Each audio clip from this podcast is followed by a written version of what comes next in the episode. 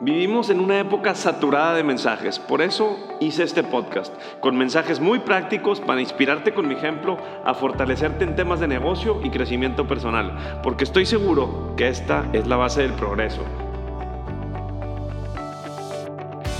Por favor comparte este podcast con alguien más, suscríbete a mi newsletter y ayúdame a inspirar a más gente. Solo así lograremos un impacto más grande.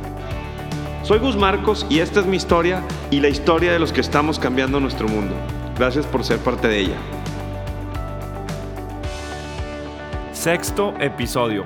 Desarrollo inmobiliario, algo que me apasiona y estoy seguro que no es para todos. La verdad es que el, desarrollar un inmueble y analizarlo, no nada más analizarlo, hacer realidad el proyecto es algo que desgasta, pero le encuentras pasión, le encuentras pasión a todo el proceso del desarrollo.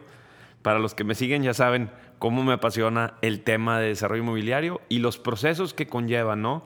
Desde ir a municipios, ir a catastro, ir a presentar esos proyectos inmobiliarios cuando estás buscando la tierra, ¿no?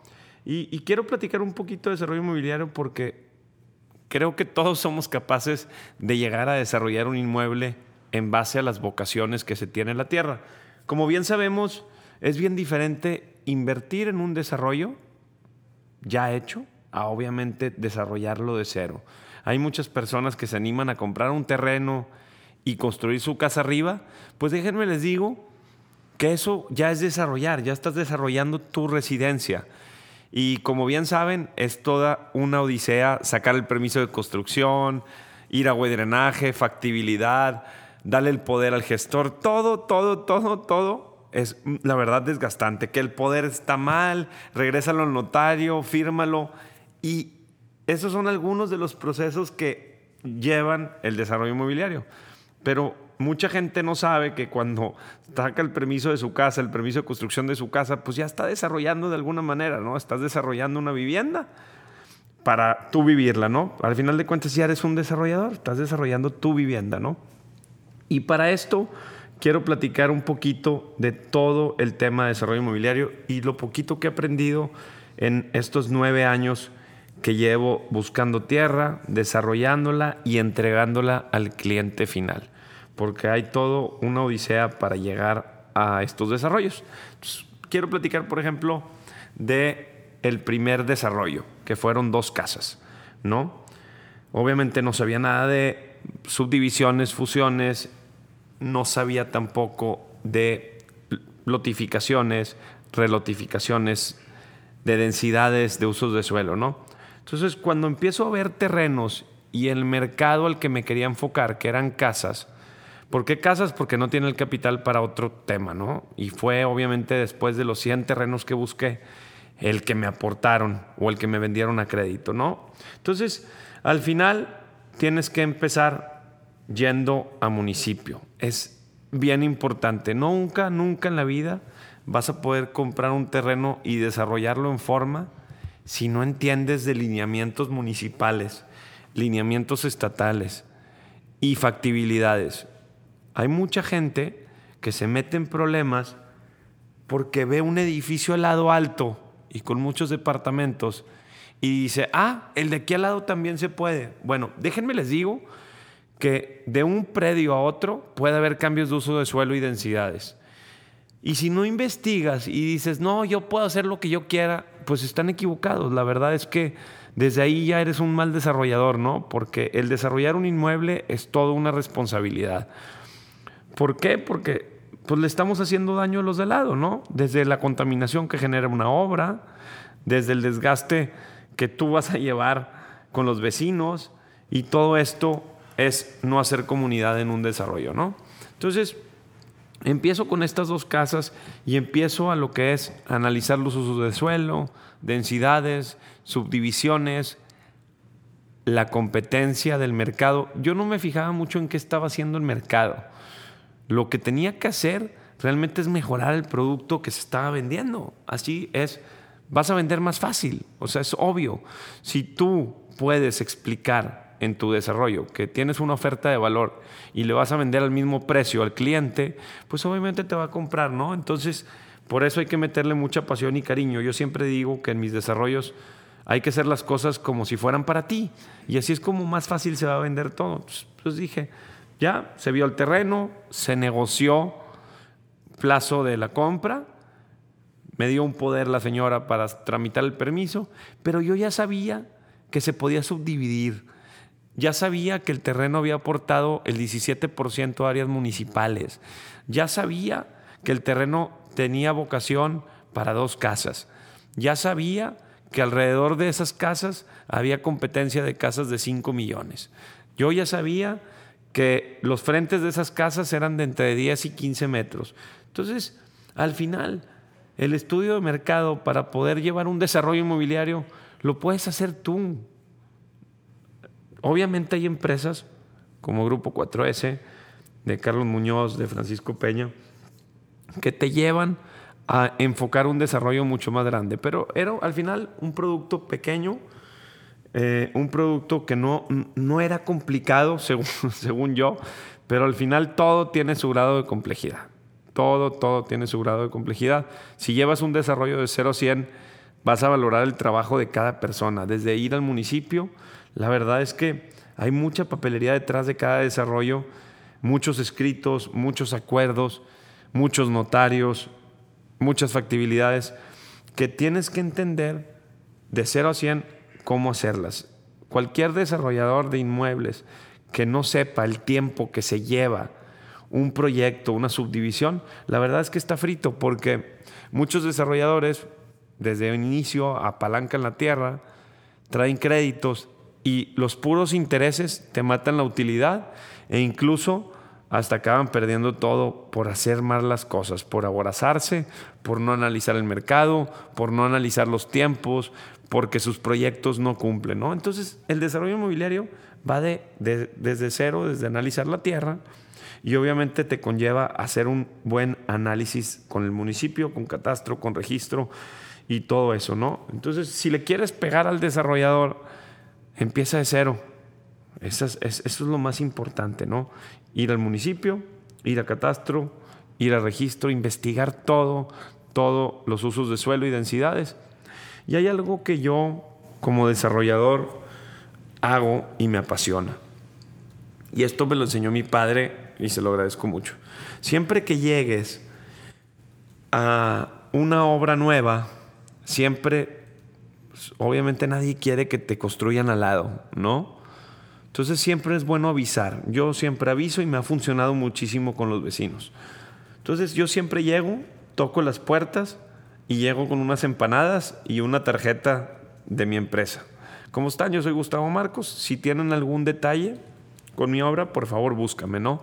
Entonces todo esto te hace una comunidad, te hace una relación. Incluso a veces los vecinos te aprecian tanto que te avisan, oye, Inge, eh, está muy tirada la calle, este, nada más no vaya a venir municipio, ¿no? Entonces acabas haciendo tu equipo de poder con tus vecinos, ¿no?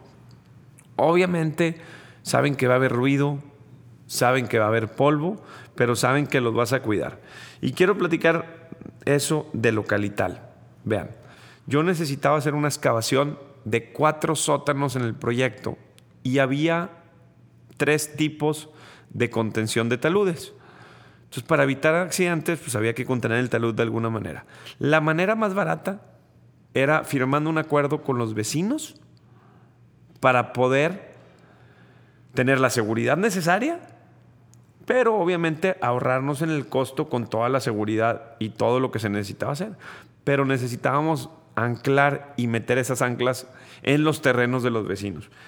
Pues déjenme le digo que no batallé nada. Lo único que hice fue platicarles del proceso, del proyecto, y con eso bastó para firmar el acuerdo. Me tardé tiempo en conocer a todos los vecinos. Ellos obviamente investigan con municipio que sí está haciendo bien las cosas. Incluso a dos vecinos de ellos tuvimos que demolerles unas bardas y se las estamos haciendo nuevas, de hecho, actualmente. Entonces, todo este tipo de cosas te llevan a ser un desarrollador desde honesto y que no, no, no te va a detener en el proceso de la obra un vecino, ¿no?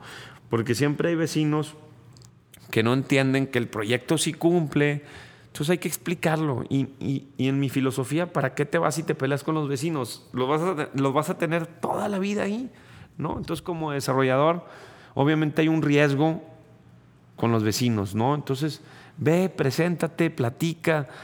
Vas a perder 10 minutos, pero vas a ganar una relación de por vida, ¿no?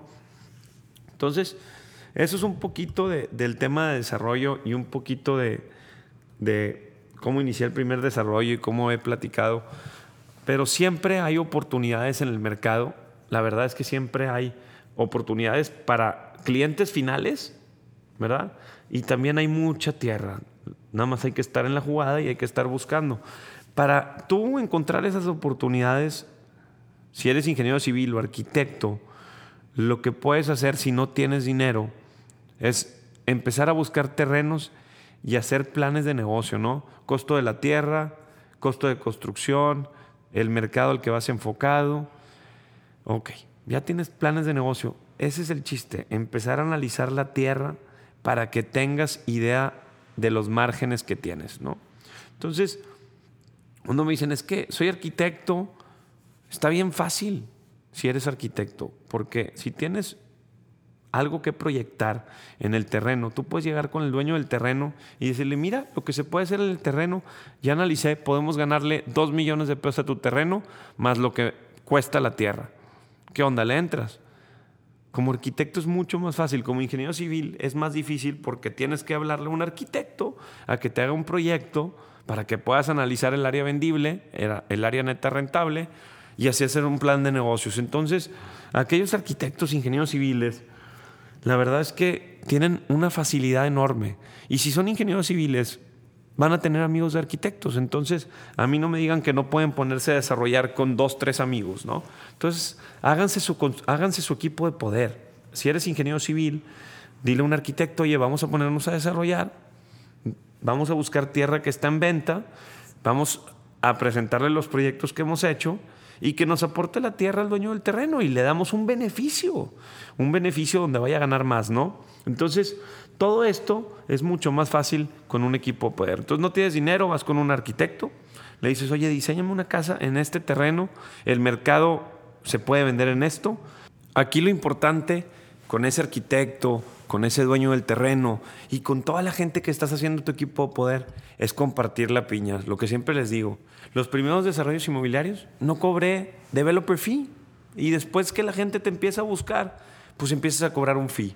Y conforme creces, vas cuidando tanto el proyecto que cobras lo justo, lo que debes de cobrar. Entonces, para todos aquellos que quieren desarrollar, hacer que ese municipio sensibilice, sensibilícense qué está pasando es muy fácil hacer un plan de negocios, háganlo aterrizado, vean bien el mercado, estudien qué está pasando. El mercado inmobiliario ahorita está cambiante. Hay que hacer en, en, Monterrey y en todas las zonas, hay que hacer vivienda a muy buen precio y la absorción obviamente es garantía, ¿no? Sabemos que en la pirámide del consumo, departamentos y casas, no de interés social, pero de entre uno y medio a 3 millones, la absorción es impresionante. Yo lo he estado viviendo en varios proyectos y creo que hay un mercado importante al que se le puede atender, ponerle amenidades importantes, diferentes, estar innovando en el mercado, ¿no? La innovación en desarrollo inmobiliario, y no estoy diciendo cosas caras, ¿no? Hay que estar innovando y por eso hay empresas importantes en el país para hacer esos análisis y esas conceptualizaciones y esas experiencias que todos queremos tener cuando compras un inmueble, ¿no? Entonces, como desarrollador, pues ya vieron todo lo que, lo que hay de responsabilidades, ¿no? Te tienes que fijar desde el vecino, municipio, dependencias municipales y todas estas dependencias que en realidad sí son burocráticas, pero hay que aprender a vivir con ello, ni modo. Así son. Así que entre antes empieces a conocer a la gente, a relacionarte con ellos y hacer las cosas como te las piden, que regularmente es que cumplan los proyectos, es como más rápido va a salir tu permiso de construcción. Ahora hay algo bien, bien importante para empezar, ¿no? ¿Por qué quieres desarrollar? Si es por dinero, déjame te digo que hay muchas cosas que pueden dejar más dinero, ¿no? Si es porque realmente quieres entregar un producto de valor a ese inversionista, creo que es una de las razones por la que quieres estar ahí, ¿no? Porque ese inversionista te va a exigir, porque hay gente que gasta todo su dinero en esa inversión inmobiliaria. Pero todo su dinero, chavos. O sea, es impresionante cómo alguien llega, te compra y dejen ustedes, se saca un crédito para 20 años. Entonces te va a exigir calidad, te va a exigir tiempos, te va a exigir formas y que esté bonito, porque por ahí va a vivir el resto de su vida, ¿no? Entonces es bien importante que cuando vayan a hacer algo, háganlo bien, hagan el desarrollo con calidad, involúcrese con gente importante en el medio que pueda hacer las cosas bien. Bueno, ya después de que defines qué quieres desarrollar y qué vas a desarrollar, obviamente hay, hay veces que no, pues es difícil este, escoger el desarrollo, ¿no? Pues no, no, porque no tienes el dinero y pues igual y te aportaron para unas bodegas o te aportaron para un terreno y lotificar y vender lotes industriales o te invitaron a lotificar y vas a hacer un campo de golf o en la presa de la boca vas a hacer unos townhouses. Hay miles de desarrollos y hacia eso voy. La conceptualización del proyecto en base a la vocación de la tierra. Todos los terrenos tienen vocación. Hay unos terrenos que no puedes hacerles nada en 20 años, que ahí tienen que estar sentados. Hay otros terrenos que en 100 años, déjenme les digo que hay terrenos que me lo han dado, que en 100 años, o hay terrenos que tienen vocación para poner una vulcanizadora entonces tienes que entender y analizar esos terrenos, ¿no? Desde el estudio de mercado, viabilidad y obviamente la densidad y el uso de suelo, ¿no? Haces un plan de negocios, una propuesta paramétrica de los números del terreno y adquieres la propiedad o te aportan la propiedad. Para todo esto, obviamente, hay un due diligence del terreno. Tienes que estar no 100% seguro 150% seguro, para cómo está la situación del país, para cómo está el mercado, para cómo está la competitividad. Ya no hay margen de error, no hay margen de error. ¿Qué pasó en el desarrollo inmobiliario? La gente empezó a ver que había lana, que obviamente un desarrollo inmobiliario hay seguridad, porque pues ahí está la tierra y ahí el desarrollo. Si no te equivocas, siempre va a estar seguro el dinero. Entonces, los grandes empresarios y los family offices y todos estos desarrolladores empezaron a atacar todos los nichos de mercado. Hay un mundo, un mundo de empresas que lo hacen. Yo soy una de las chiquitas y obviamente hago esto para poder transmitir a todos esos chavos que iniciaron como yo sin saber a dónde iban y me apasiona, me apasiona ayudar porque como les digo, reafirmo todo esto, ¿no? Entonces, pues bueno, haces el plan de negocios, se lo presentas al dueño de la tierra, que era lo que yo hacía, y luego pues haces la firma del fideicomiso. Para todo esto obviamente hay que cuidar al dueño de la tierra, ¿no? Es bien importante que veamos que estamos cuidando al dueño de la tierra para que él te aporte. Y si no y si tienes la lana para comprar, pues qué padre, ¿no? Qué padre que puedes al final comprar la tierra, sacar el permiso, hacer lo que se tiene que hacer arriba del terreno rentar, vender, comprar, digo, vender a plazo. Hay mil cosas que haces dentro del terreno. Hay mucha gente que me dice, oye, Gus, ¿voy a desarrollar para vender o para rentar? Todos los terrenos tienen diferentes vocaciones, diferentes rentabilidades. Y me dicen, oye, ¿cuánto me tiene que dejar un desarrollo? Pues hay veces que sobre tu inversión te va a dejar un 25, un 28, un 20 sobre tu inversión, ¿no? en el tiempo del desarrollo, ¿no? Entonces, yo siempre trato de que mi parámetro sea un 20, un 30% de retorno de utilidad. He tenido proyectos con más retornos, pero ha sido porque compré bien, porque hice bien las cosas en tiempo y forma, porque soy bien pegado, porque soy bien apasionado y porque siempre estoy ahí, ¿no? Eso, eso saca las cosas más rápido. Entre menos cómodo estés en el tema de desarrollo inmobiliario y resolviendo y haciendo, es como más rápido salen las cosas. Y bueno, después de hacer el plan de negocios, firmar el fideicomiso, viene el proceso más difícil, hacerlo realidad. ¿no? Escoger al constructor, licitar el proyecto y en el inter de la licitación y, licitación del proyecto y análisis de todo, de todo el constructor, eh, fianzas, todo este tema hay algo bien importante. Tú estás tramitando el permiso de construcción. A mí me ha pasado que durante el trámite del permiso de construcción cambié el proyecto tres veces porque el mercado cambió. El mercado cambió. Ya no necesitas tantas oficinas, necesitas más habitacional. Y para hacer más habitacional hay que revisar si cumple con el uso de suelo y las densidades. Y después ver los, los estacionamientos. Y es un tema. Entonces, te regresas, piensas que estás perdiendo tiempo, pero como desarrollador tienes la responsabilidad que también lo que haces se absorba en tiempo y forma. Porque tienes socios, porque tú eres la cabeza del desarrollo y aparte porque está tu dinero ahí parado, ¿no? Entonces, si, si ves que tu proyecto no se va a absorber porque el mercado no lo está exigiendo, la verdad lo mejor es que lo cambies, ¿verdad? Lo cambies y ahora sí, licites el proyecto nuevo, hagas la nueva arquitectura, la nueva ingeniería estructural y todo lo necesario para cambiar el proyecto. Entonces se licita el proyecto mientras que estás tramitando el permiso de construcción a la par Obviamente gana el constructor, le asignas la obra y empieza la excavación o empiezas la cimentación del proyecto, ¿no? Tú ya iniciaste preventa seis meses antes aproximadamente. Cuando ingresas el permiso y te autorizan la densidad y te autorizan el proyecto, es cuando yo inicio la preventa. ¿Por qué? Porque hay gente que inicia preventas sin tener la seguridad y luego le acaban quitando dos departamentos o un local y ya no le salió el negocio y ya subió los precios y ya quedó mal. Entonces es ahí donde se hace esa burbuja en los desarrolladores. Es triste, pero cierto.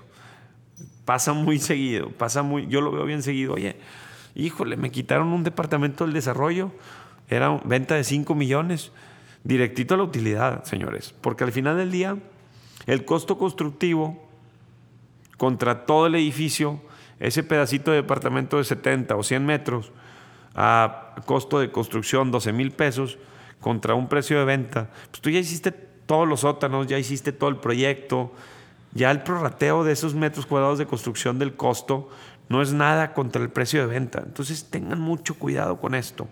No vendan, procuren no vender ningún desarrollo si no están 100% seguros que su desarrollo cumple, porque pasa en el mercado, ¿sí? Entonces ya estás ejecutando el desarrollo inmobiliario, empiezas a prevender y obviamente pasa de todo, ¿no? Que el constructor se atoró porque en otra obra no le pagaron y usó tu dinero para ciertos proyectos que no era el tuyo. Para todo esto hay asesoría legal para que no sucedan estas cosas. Que tengas tú un plan A un plan B y un plan C de salida para terminar tus desarrollos. Dentro de, obviamente, para las preventas hay mercadotecnia y hoy en día yo uso mis redes sociales. El año pasado muchos, muchos de los departamentos que vendí fueron por redes sociales. ¿Qué me ayudó mucho? En la comercialización de mis desarrollos y en mis proyectos, aparte de la mercadotecnia y el producto que tenía a buen precio, que es una buena inversión, en una buena ubicación, todo esto obviamente ayuda. Pero el storytelling de los proyectos, ¿no? Desde que iba a municipio, que le tomaba la foto del permiso de construcción, la gente decía, ah, ya salió el permiso. Ese día se vendieron dos departamentos. Oye, que ya empezó la excavación. Se vendieron dos departamentos. Oye, que ya va en la segunda losa, se vendieron dos departamentos. Sí, me explico. Entonces, el avance emociona a la gente y obviamente a mí como desarrollador me emociona más, ¿no? Me emociona todo el proyecto, desde, conocer al cliente, desde ver que me siguen en redes y están en proceso viendo la obra, también viendo cómo sube la plusvalía de sus departamentos conforme voy vendiendo. Todo esto le meto mucha pasión y mucho cariño porque me importa que los clientes estén contentos. La verdad es que a veces es bien desgastante quedar con todos bien, pero yo siempre digo que hay una manera de quedar con todos bien. Y no es que me guste quedar con todos bien, nada más quiero a todos mis clientes contentos. Es bien difícil, bien difícil, pero sí se puede.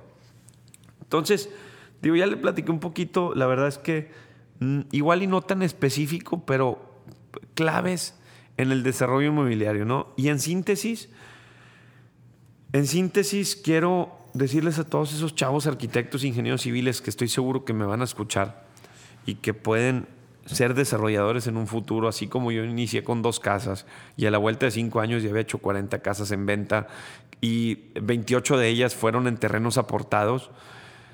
Todo esto se puede lograr si tienes la visión de lo que quieres de ti y de tus desarrollos. Hacer tu marca, empezar a buscar los terrenos, no decir mentiras, ver bien el mercado, que el dueño de la tierra escuche que sabes del proyecto. Eso es bien importante. No te van a aportar si no sabes del mercado, costo por metro cuadrado de construcción, tipo de acabados de las casas, tipo de acabados de los inmuebles que vas a desarrollar. Hay mil cosas, chavos, que conllevan un desarrollo. Nunca, nunca voy a terminar. Son mil cosas. Pero entre más te metas en el tema de la competencia, ver qué está pasando en el mercado, es así como te van a aportar la tierra. Es la manera más fácil de montarte un desarrollo inmobiliario. Y déjenme les digo que todos quieren hacer más lana. Entonces, cuando les ofreces algo mejor que vender nada más su, su terreno, pues obviamente si les generas confianza, les ofreces algo mejor, te van a aportar el terreno, ¿sale? Entonces, cualquier persona que esté excusándose de, oye, es que no tengo lana para desarrollar, pues bueno, pues la verdad es que qué triste, qué triste que estás limitando tu visión para poder desarrollar y hacer patrimonio de esos desarrollos que tú haces para conseguir esa libertad financiera y al final de cuentas esos desarrollos te los vas a quedar a costo. Entonces, ¿qué pasa?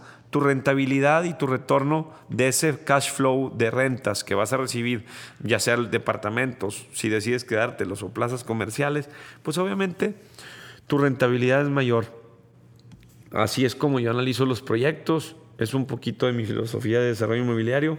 Como todos saben, pues tengo restaurantes, tengo desarrollo de nuevos proyectos eh, y me apasiona, me apasiona el tema de desarrollo inmobiliario, es donde el dinero está más seguro, el donde, donde el dinero tiene muy buena plusvalía, donde el dinero trabaja por sí solo, ¿no? Ya cuando el desarrollo está hecho, la pura plusvalía y el cash flow que te da es entre un 15 y un 20% de retorno, ¿no? Obviamente eso a mis costos. Si tú compras regularmente te va a dar entre un 8 y un 12. Entonces, si me quieres comprar, si quieres invertir, si me quieres aportar tu tierra, aunque ahorita ando algo saturado de proyectos, pero obviamente siempre se puede analizar la viabilidad. Con mucho gusto te puedo atender. Yo soy Gus Marcos. Sígueme en mis redes sociales y cualquier cosa mándame DM. Te aseguro que te contesto.